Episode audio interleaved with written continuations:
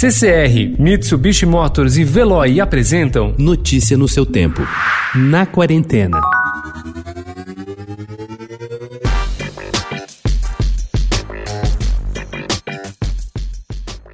O escritor moçambicano Mia Couto jamais duvidou da força da literatura para permitir que o povo não abandone sua capacidade de sonhar. Mia comunga da ideia de que a escrita pode ajudar a inventar e revisitar um tempo. A pandemia do novo coronavírus, no entanto, obrigou o escritor a recolher a exuberância de sua prosa para liberar o cientificismo social do biólogo Eugênio, seu verdadeiro nome e sua visão mais realista. Passando a maior parte do tempo em sua casa, ele acompanha a evolução da doença com um olhar de cientista.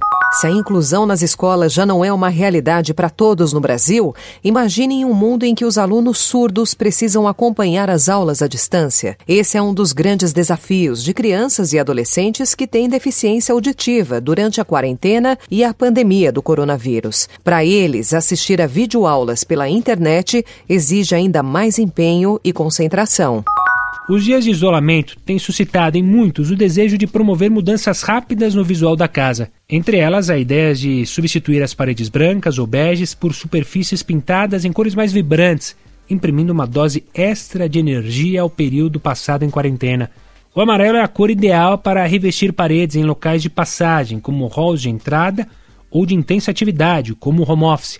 Já o azul é indicado para colorir ambientes que exijam uma atmosfera calma Cor de rosa pode ser usada quando a intenção for sugerir calma e tranquilidade.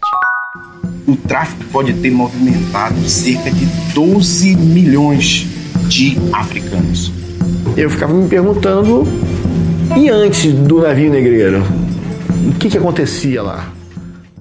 A série Sankofa, a África que te habita, que estreou esse mês no canal Prime Box Brasil, narra em formato documental a viagem do fotógrafo César Fraga e do professor de História da Universidade do Estado do Rio de Janeiro, Maurício Barros de Castro, por nove países da África, em busca das relações culturais, ancestrais, religiosas e até culinárias entre os dois lados do Atlântico Sul.